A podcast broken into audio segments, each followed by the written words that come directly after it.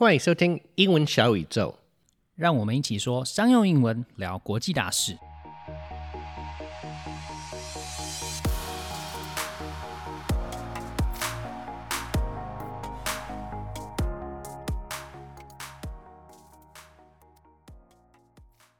Hey, Nan Quinn, what do you know about genome editing?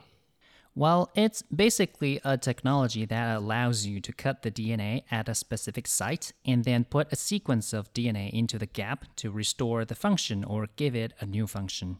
Yeah, it's a really exciting and relatively new field. Have you ever heard of CRISPR? The inventors, Dr. Doudna and Charpentier, won the Nobel Prize for inventing it in 2020, if I remember correctly. Yes, actually, it's an amazing invention because it is relatively easy to handle and it's cheaper than other gene editing technologies. CRISPR Cas9 technology works with a protein called Cas9, and the system contains a small segment of RNA which is used to recognize the matching DNA sequence. The big advantage of CRISPR is that you can order a commercial kit and get up and running without requiring highly trained technicians, and you can run lots of experiments in short amount of time. In the old days, it might take many weeks to get the same result. That is pretty amazing. I can see why it's such a big deal and why they won the Nobel Prize for it now. So, what are some of the things scientists are doing with CRISPR gene editing? Scientists have used this technology to make crops survive harsh weather and make animals less likely to get sick. But I think one of the most exciting uses of CRISPR is for the development of new kinds of medical therapies. So, designer therapies which are customized for each individual patient? Yes, that's basically how it works. There are several case reports that the technology has successfully treated sickle cell anemia, and scientists are working on other diseases like hearing loss, blindness, and so on. So, I think the most impactful application of CRISPR might be cancer therapy because the number of cancer patients globally is quite big and it's growing. So, what are the ways it could be used to treat cancer? How it works is that you take out the immune cells from the patients and manipulate those cells with gene editing technologies to let them express certain protein on the cell surface, giving them the ability to recognize and kill cancer cells. And then you put them back into the body of the patients and let the edited cells do the work. CRISPR-Cas9 是二零一二年的时候由 Jennifer Doudna 和 Emmanuel Charpentier 博士发明的。这项基因编辑技术的结构包含了一个能够把 DNA 切开的蛋白质，也就是 Cas9，还有一小段能够辨认特定 DNA 片段的 RNA，所以它就可以找到目标 DNA 片段，然后切开之后就可以在这个断点放进想要放进去的基因，来修复基因的功能，或是给它新的功能。这项技术的操作相对其他基因编辑技术比较容易，而且成本比较低。Doudna 和 s h a p o n t i e r 博士也在二零二零年的时候得到了诺贝尔奖。科学家们希望未来可以把这项技术应用在癌症治疗上面。概念上就是把病人的免疫细胞拿出来，经过基因编辑之后，教会这些免疫细胞怎么辨认并杀死癌细胞，最后再把这些细胞放回病人的体内，让这些免疫细胞呢去杀死体内的癌细胞，来达到治疗的目的。我们今天邀请到中研院生化所的助理研究员林家宏博士。林博士曾经在 Doudna 博士的实验室协助这项技术的研发。他今天呢就要来和我们聊聊基因编辑技术和他们的优势有哪些，基因编辑的规范，还有现在与未来的应用领域。除了学英文之外呢，也希望能够帮助大家更了解这项生物医学上的突破。中英对照逐字稿和线上英文逐字稿工具 Descript 的连接都可以在节目简介里面找到。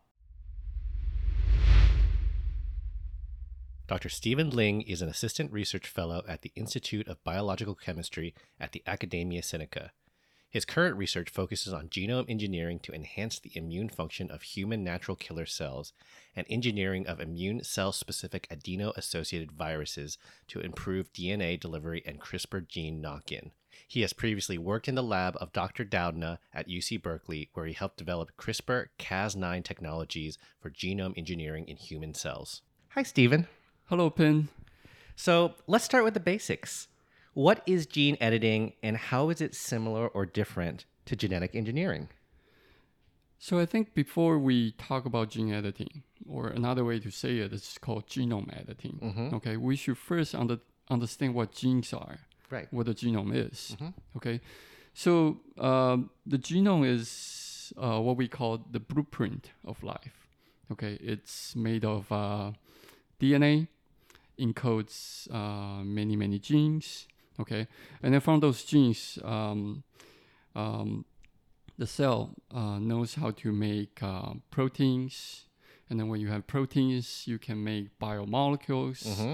And then you, you gradually increase the, the, the, the level of complexity, right? Right. You, you get biomolecules, you get biological functions, you Mhm. get cells, tissues, organs, and eventually a living organism, Right. right? Mhm. So so everything itself, I think all that massive information is encoded in the genome, Right. okay? And then the genome has many many genes. Mm-hmm. Mm-hmm. Yeah, so the concept of uh, gene genome editing is essentially um, uh, you you go back to the blueprint. Right. Okay, go back to the instruction, and then you try to modify the instruction in a way that the cells will create, uh, will, will change the function, Yeah. or the biological function. Mhm. Okay, and then you, you eventually you, you can change the characteristics of the the, organ, the organism. Right. Yeah. Mm-hmm. So this can be can be done in a simple life form, in, in for example, bacterium. Yeah. Okay, or you can even do it in a uh, a more complex organism like um like um animal or Mhm. or maybe in the future in human. Right. Um, right. And um, so so how I, I think in many ways gene editing is very similar to uh, genetic engineering. Right. They're they're pretty much the same thing. Yeah. The idea the, the central idea is you know you modify DNA Mm-hmm. to change the f- the the, the output the, the characteristic. Right. Yeah. Um, but uh, with genome editing, um, I think the the main focus is on modifying the genome. Right. Okay. Whereas genetic engineering can have um, actually include many other methods. Okay. Uh, for example, you can artificially introduce synthetic DNA Sure. without changing the genome. Okay. Yeah. Yeah. So, so, so I, I think uh, genetic engineering is a sort of a broader scope Right. of modification, Got it. whereas gene editing is more focused on the genome. Got yeah. it. Okay. So the gene editing technique CRISPR, that's spelled C R I S P R, became quite famous after the uh, the first female scientist duo of doctors Jennifer Doudna and Emmanuel Charpentier won the Nobel Prize for their work in developing this technique. And you worked as a postdoctoral fellow at the lab of Dr. Doudna. So can you explain what CRISPR is and how it works? So CRISPR, it's um, well, first of all, it's a acronym for uh, clustered, regularly uh, interspace palindromic sequences. Right. yeah, very very long name. Right. oh well, palindromic repeat. Ah, yes, that's Okay, right. I got that wrong. yeah. So um, so essentially, CRISPR um, it was discovered as um, immune systems for bacteria and also archaea Mm-hmm. for microbes. Yes. Um, they are uh, and and functionally okay. You can think of CRISPR as um, DNA or RNA scissors. Okay. Okay, so they are they are just a set of proteins. It could be one protein or mul- multiple proteins, and then together they form the scissors to Mhm. to cut DNA or RNA specifically um, at certain. Uh, th- th- there's um uh, there's there's um, um uh, a sequence specificity built Yes. into the system. Okay. Yeah, yeah, and this is actually very different to other other enzymes that will cut uh, DNA or RNA. Okay. Yeah. hmm. Yes.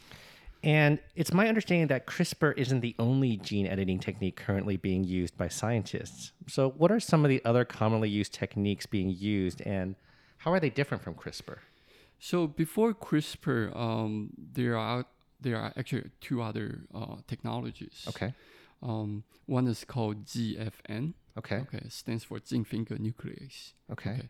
The other one is called TALEN. Okay. Talon. Mm-hmm. Okay. Uh, so those are proteins. Okay, they are the protein complexes.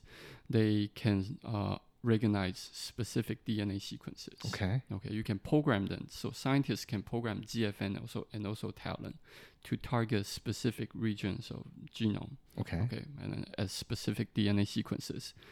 And then again, they are those two technologies are DNA scissors. Mhm. Okay, um, but the the I think the key difference uh, between ZFN and Talon and and and also to CRISPR is that ZFN and Talon they use um, the, the the the the chemical group of amino acid Yes. okay Mhm. within the protein to find the DNA. Okay. Okay, so this is a, a very simple um, amino acid to DNA interaction. Okay. Okay. Okay. Um, it works pretty good, fairly accurate, um, but just in terms of uh, uh, preparing, designing, synthesizing ZFN and talents, uh, it takes skills. Okay. Okay, it's not that straightforward. Okay. Whereas CRISPR, it's it, it uses a, a fundam- fundamentally different um, mechanism.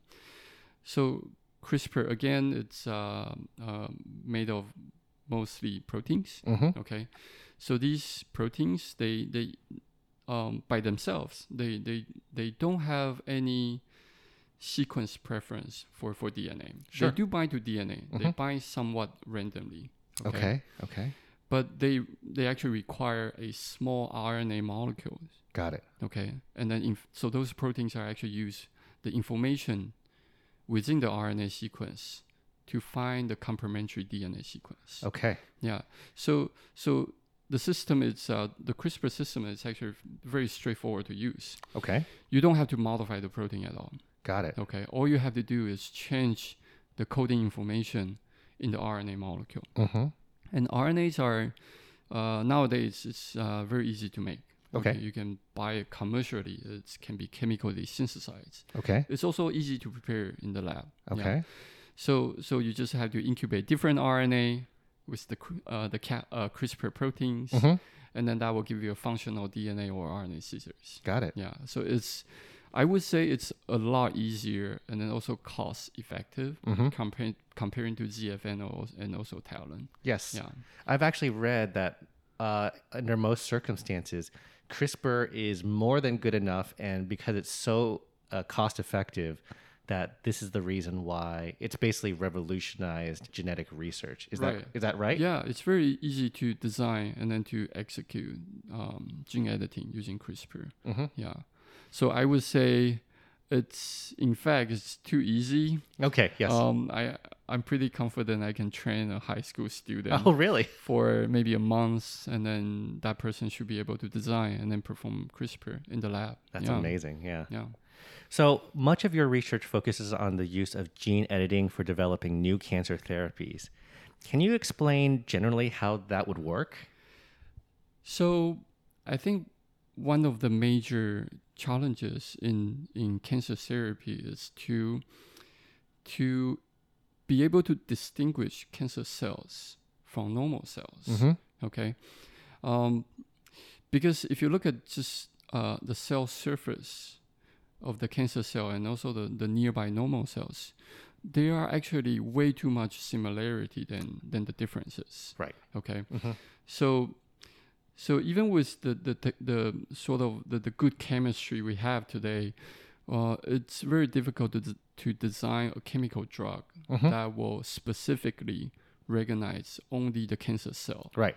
and then avoid the normal tissues. Yes. So that's why if you look at all the chemotherapies, okay, there there there are also there, there are definitely side effects. Yes. Okay, on other cell types, other tissue, other organisms. Mhm. So, Right. so it's quite damaging to the whole body. Yes. Okay. But then if you look at our immune system, okay, our immune system has evolved with um, uh, many different immune cell types Mm-hmm. and then each one of them has unique functions okay so so there are some cell types that are naturally capable of finding cancer cells Yes. okay very very small number of cancer cells hidden in normal tissues Okay. Yeah. mhm. so immune cells they, they they are they are they have the ability to do to Yeah. do that Naturally capable because exactly because most of the time people don't get cancer. Right, I'm, right, I'm right. assuming that over the course of a person's life, we get lots of mini cancers, but they don't develop into full blown cancer. exactly so as long as um, we keep um, a healthy diet Right. a healthy living style Mhm. our um, our immune systems will always keep the cancer cells at bay. you know, Okay. like just, of course, there there will always spontaneously. Uh, some cancer cells will, will pop up, you know, will, will, will, some cells will mutate and then become cancerous Yes. but the immune cells are, are so good at finding them, killing them, you know, keeping their numbers low. Yes. But you, you kind of imagine uh, when you're under stress, Yes. okay, or, or the, the, the living styles has changed. Yeah. And then the, the, the balance between the immune cells and cancer cells will, will change Mhm. as well. Okay. So so the immune system will become less effective Mhm. when you are under stress. And the cancer cells will will will at the same time be, be triggered by the stress or by, by other stimuli and then they will proliferate. Right. Mhm. So so I think using gene editing it's a good way to restore the balance. Got it. Okay, so so we want to um, uh, we want to sort of train uh, immune cells Mm-hmm. or uh, to to teach them how to better work together. Sure. Okay, or or teach them how to better identify cancer cells, Mm-hmm. And then better yet, we can use gene edit gene editing to give them more firepower. Yeah. Right. Yeah. Mhm. So so they so, so they can kill cancer cells more robustly. Okay. Yeah, yeah. So there are lots of other uh, diseases in which therapies are being developed using uh, gene editing. Um, I actually saw that, for instance, sickle cell anemia was pretty effectively treated in a patient in the U.S. So, what are some other uh, therapies that are being developed using gene editing right now? So I think gene editing, um, the in principle, can deal with a lot of uh, genetic diseases. Mm-hmm. Okay, but then uh, the, the the challenge is to introduce the CRISPR reagent to um, to the cell types or, or tissues that are affected by the genetic mutations. Okay. Okay. So I think delivery is currently the bottleneck. Okay. Okay. But if you can bypass the deli- the, the delivery, okay, um, and then try to first um, get CRISPR to those, uh, for example, blood cells, Yeah. okay, or or some tissues that are easier to access. Uh, they're, they're exposed to the surface. Yes. Okay, uh, something you can uh, you can sort of imagine you, if you stick a needle on to it, and then you, you can get to those cells. Yes. Right. So those easy to target, easy to deliver cell types and tissues Mhm. will, will be the sort of the sort of the, the, the first wave of uh, CRISPR gene editing. Sure. And then just like you mentioned, sickle cell anemia, it's a it's a perfect example. Okay. Okay, you can isolate the blood cells Mhm. from the patient. Okay, and then you can perform gene editing outside the human body. Okay. Okay, and then that way you have better control of gene editing. Mhm. Okay, and then just on specific group of, of cells, and then you can do a lot of a lot of quality controls Right. before you reintroduce the cells back Okay. into the patient. Mm-hmm. Yeah, so blood cells, immune cells, Mm-hmm. and then uh, people have been talking about um, uh, our our uh, so uh, there there are the hearing defects Ah. Yes. Mm-hmm. eye the, the vision defects Yes. and then also some muscular diseases Right. those are easy to target because Okay. those organs are, are well exposed Mhm. to outside to to to our manipulation Right. yeah Yeah. and then comparing to um uh, I, I think in contrast if you look at hearts Yes. uh, uh, or, or some other major organs Mhm. that are buried inside uh, our human body those Yeah. are those are difficult to get to Yes. you, you cannot simply take out the heart and then No. and then No, you can't. editing. Yeah, exactly. Right. So that that is difficult. Those, those yeah. are going to be much more challenging. right, right, right. But then I, I think it's pretty promising because um, uh, when you do gene editing to try to cure a genetic disease, Mhm. you don't have to get hundred percent editing Okay. to to get um, a cure or, Okay. or some kind of improvement in in, in the symp- in the symptom. Okay. Um, um, th- I think the estimate is that if you can just add ten percent of the cells Really? of that that organ, okay, Okay. Yeah. you can actually restore a lot of functions. Wow. Okay, and then that will relieve the the the, dis- the disease symptoms. Yeah, Okay. Yeah, yeah. So it's pretty pretty promising. Yeah, it Yes. sounds really amazing. Yeah. Um, So, there are, of course, many ethical concerns involving gene editing. Some people may remember movies like Gattaca, where society becomes dominated by those who are genetically enhanced. Right. So, can you explain what the main social and ethical concerns currently are with this technology? Well, I, I think new technologies frighten people. Mhm. Yeah. Um, I, I can I can think of uh, a few other examples in in in biological science. For example, uh, when people first develop polymerase chain reaction to, Oh, yeah. to, to amplify DNA, Yes. and then of course um, uh, the the sort of the, the general public freak out like uh, you whoa Right. yeah we barely know what DNA is and then now we can amplify DNA Yes. Right. Right. yeah so that that is of course uh, scary um, and then of course uh, when we have the uh, when we developed uh, molecular cloning Mm-hmm. to clone uh, a piece of DNA and then put it in bacteria or, or yeast to express the proteins. And th- initially, that was also pretty scary, right? Yes. Yeah, you can manipulate DNA and then put it in different organisms. Mhm. Yeah, but but but over time, these two technologies are are they, they became fairly standard in, in laboratory research. Yes, Right. They're, yeah. they're, they're, we, we, we don't look at them any uh, with fear. We don't look at them as with fear, right? We do them pretty much every day. They, they are just standard protocols. Mhm.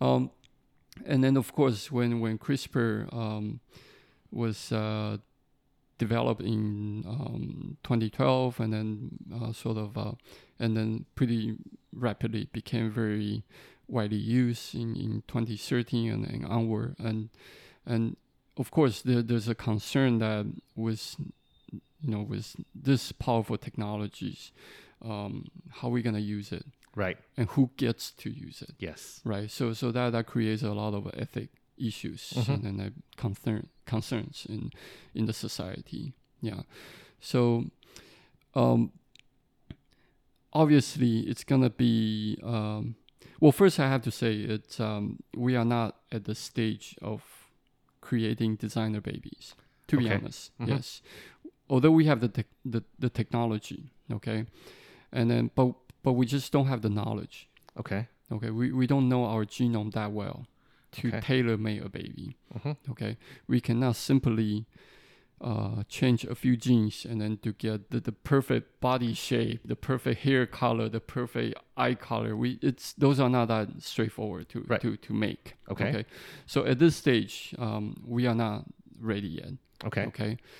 Um, so CRISPR will be used mainly for um, uh, for treatment Mm-hmm. okay, of human diseases. Okay, uh, but again, this um, technology it's gonna be expensive. Yes. Okay, at least uh, initially it's gonna be very expensive.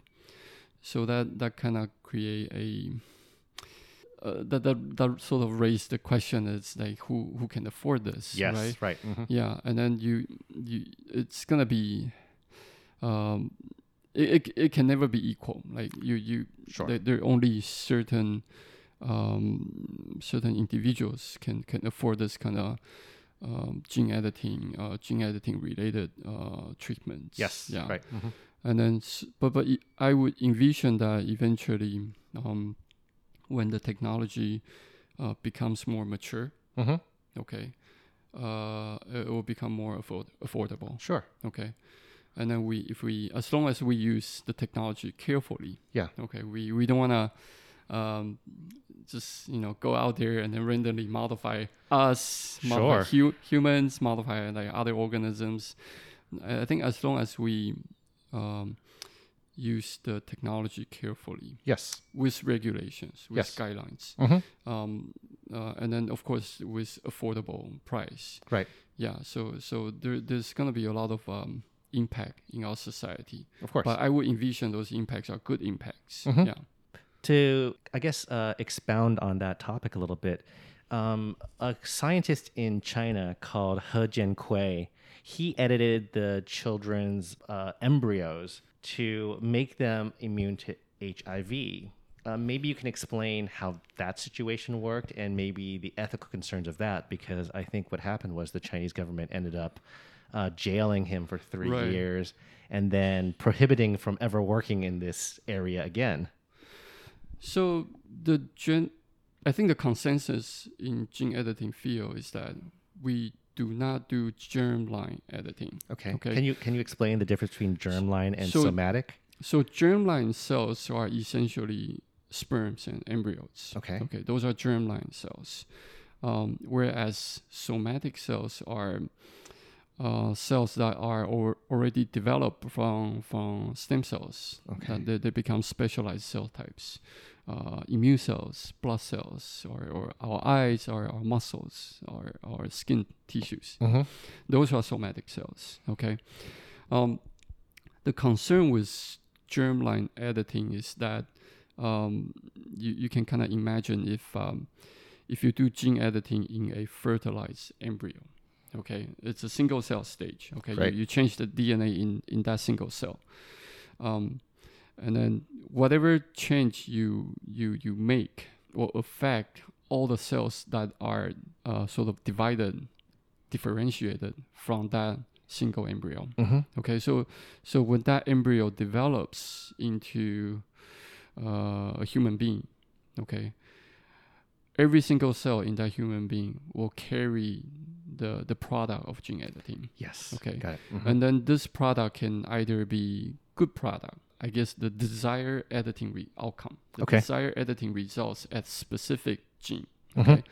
But then at the same time, there's always a risk of um, creating um, byproducts, the mistakes. okay? Yes. Right. Mhm. Um, so so the mistakes will will also be carried by every single cell in the in the body. mm-hmm. Okay, so that is the risk of manipulating sperm or Mhm. manipulating um, uh, egg, Yeah. fertilized egg. Mhm.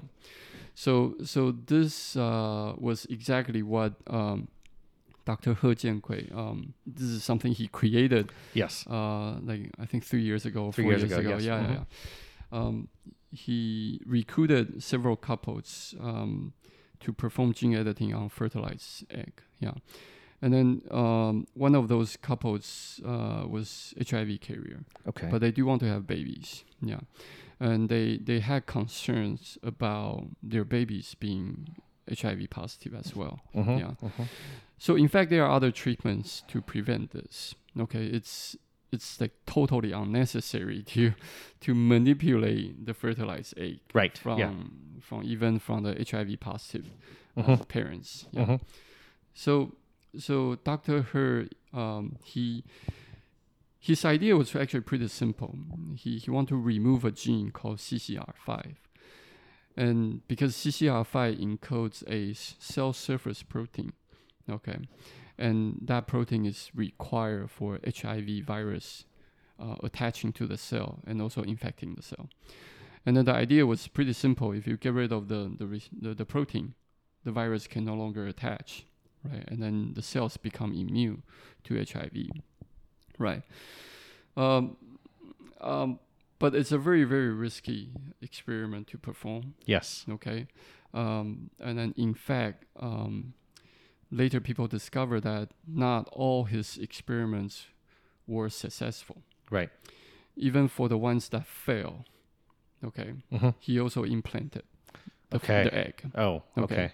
So this is, this this sort of creates um uh, like a lot of uncertainty and Yes. concerns for for those babies. Okay, and then and then people later also argue that CCR5 it's important for other t- tissues, other cells. Mhm. Okay, for example, CCR5 is it's probably involved in brain development. Right. Okay, so Mhm. if you get rid of CCR5, what's gonna happen to to sort of the, the brain development Yes. the- in that in Of that these children. Yeah. Exactly, Mhm. exactly. So, so it's just um, there's just way too much risk, Right. um, way too much than than than, than the actual benefit. Mhm. Yeah. And so, what are scientists and governing bodies doing right now to ensure the ethical use of this technology?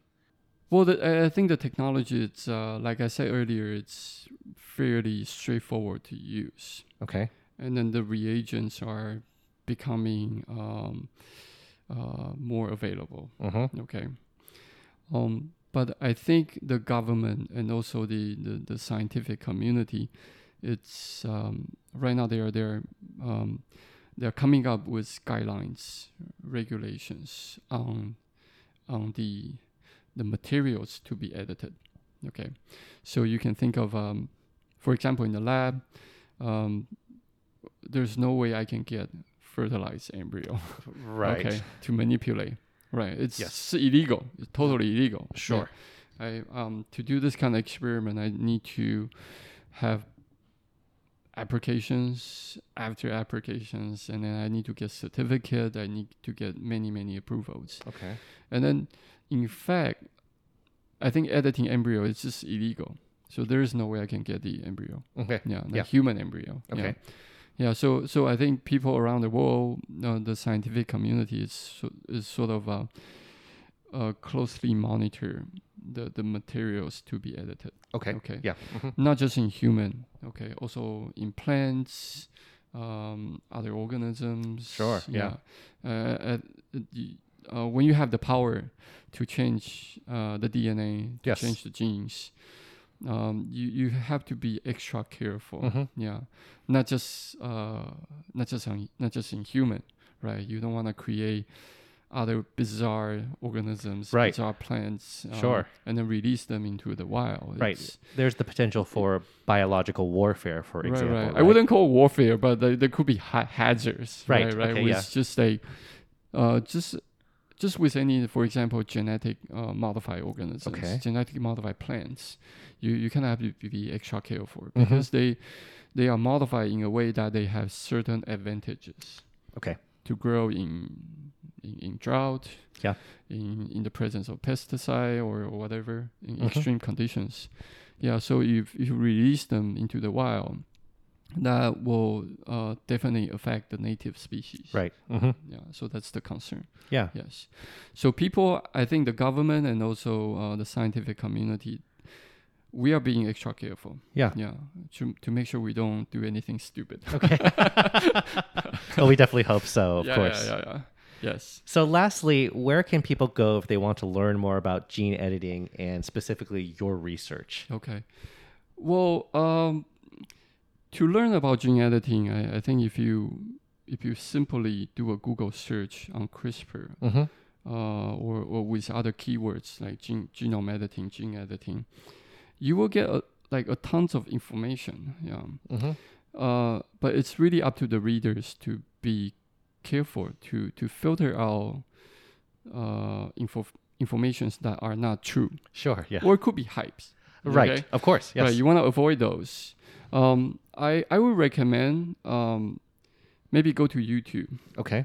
if you do a CRISPR uh, and then maybe put in Jennifer Doudna, Okay. and then there there are actually several TED talks Yes.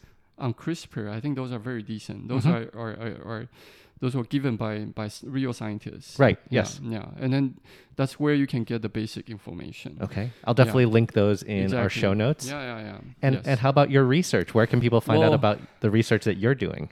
well, I have. I don't have a personal web page. Okay. maybe that's something I should have. um, but I'm just so busy to to keep a we- website. Um, but I have some basic information on the, the the the institute website. Okay. Yes. Yeah. So, um, yeah. So so whoever is uh, interested, uh, feel free to. Great. I'll definitely Yeah, link yeah. to your uh, uh, Institute of Biological Chemistry uh, page, and people can actually see some of the uh, papers that you've published, and Right, it'll right. link through that, and they can actually read up on the basics of how you are using CRISPR to modify uh, the body's killer cells Yes. Yes. to yeah. fight cancer. Yes. Yes. All right. That's what I'm hoping to do. Yes. Well, thank you very much, Dr. Steven Ling. Well, thank you for having me. 虽然说 CRISPR-Cas9 能够更容易进行基因编辑，而且成本更低，但是因为现在这项技术成功率还不是百分之百，再加上一些伦理道德的问题，所以还不能应用在人类胚胎上。When Steven was talking about how a healthy lifestyle can keep people from getting cancer, he said this: "As long as um, we keep um, a healthy diet, right, a healthy living style, mm -hmm. our um, our immune systems will always." keep the cancer cells at bay. To keep at bay means to prevent someone or something unpleasant from affecting you. So here, Dr. Ling means keeping a healthy lifestyle can help you prevent cancer. To keep someone 或 something at bay 的意思就是避免某人或某样东西影响你，通常指的是令人不舒服的事情。 例如，humans have been able to keep most bacterial infection at bay since the discovery of antibiotics such as penicillin。自从盘尼西林之类的抗生素被发现之后，人类就可以避免被细菌感染。这边 Steven 是说，除了那些治疗方式之外，保持健康的生活方式可以增强免疫力，避免癌症的发生。Next, when Steven was talking about how new technologies might frighten people, he said this. Yeah, we barely know what DNA is, and then now we can improvise DNA. To improvise means to invent or create something in the moment when it's needed, without previous planning. Here, Dr. Ling means that being able to manipulate DNA so easily is making many people nervous at the moment. But as this technology becomes more common and more mature, they'll no longer look at it with fear. To improvise 的意思就是音乐等等的即兴创作，或是临时不经计划的去做某件事情。例如，We went mountain climbing without our rain gear, so we improvised a shelter using some plastic sheeting when the shower came. 我们去登山的时候没有带雨衣，所以当大雨来的时候，我们临时用塑胶布制作了一个遮雨的地方。Nowadays, you can find tons of information on the internet, but you need to be aware that there might be some fake news or exaggerations. Steven said this. But it's really up to the readers to be careful to to filter out uh, info informations that are not true Sure, yeah. or it could be hypes. Hype, H Y P E, means intense publicity or promotion. Here, Dr. Ling meant that some information on the internet was exaggerated for a certain purpose, and so it can't be totally trusted. Hype can also mean to get extremely excited over something that isn't really that exciting. Hype 这个字的意思就是大肆宣传或是炒作，当做动词或是名词都可以。例如，Companies spend billions of dollars every year hyping their new products, but few live up to the hype。很多公司每年会花好几十亿美金大肆宣传新的产品，但是很少产品能够符合大家的期待。在这个例句里面，live up to the hype 的意思呢，就是对于一些大肆宣传的东西，那实际体验之后符合期待的意思。在访谈里面，Steven 是说，在网络上有些人会为了炒作，然后散布一些不完全正确的讯息，所以判断这些资讯是否正确，不被误导也是很重要的。另外，hype 也有其他的意思，可以指对一些小事情过度兴奋。Let's review the words and phrases. To keep someone or something at bay. 避免被某人或某个东西影响，To improvise. 即兴创作或是临时做某件事情，Hype. 大肆宣传或是炒作。 With new technologies around the corner, people will almost certainly be living longer and healthier lives. CRISPR is already rapidly accelerating this process. 但是呢，就算医学在进步，健康的生活和饮食还是非常重要的。如果你觉得我们的节目对你有些帮助的话，不要忘记追踪、评分还有分享。英文小宇宙，我们下次见。 Bye! 晴雨英文 Apex Language 提供完全客制化的企业或一对一的专业英文训练。不论你需要的是商用英文课程、团队职场力工作坊、面试，或是专业写作服务，都可以上晴雨英文的网站 triple w dot apex 横线 l a n g dot com，或是 Facebook 搜寻 Apex Language 并留言给我们，让我们帮你量身定做你所需要的服务，加强英文实力，提升职场竞争力。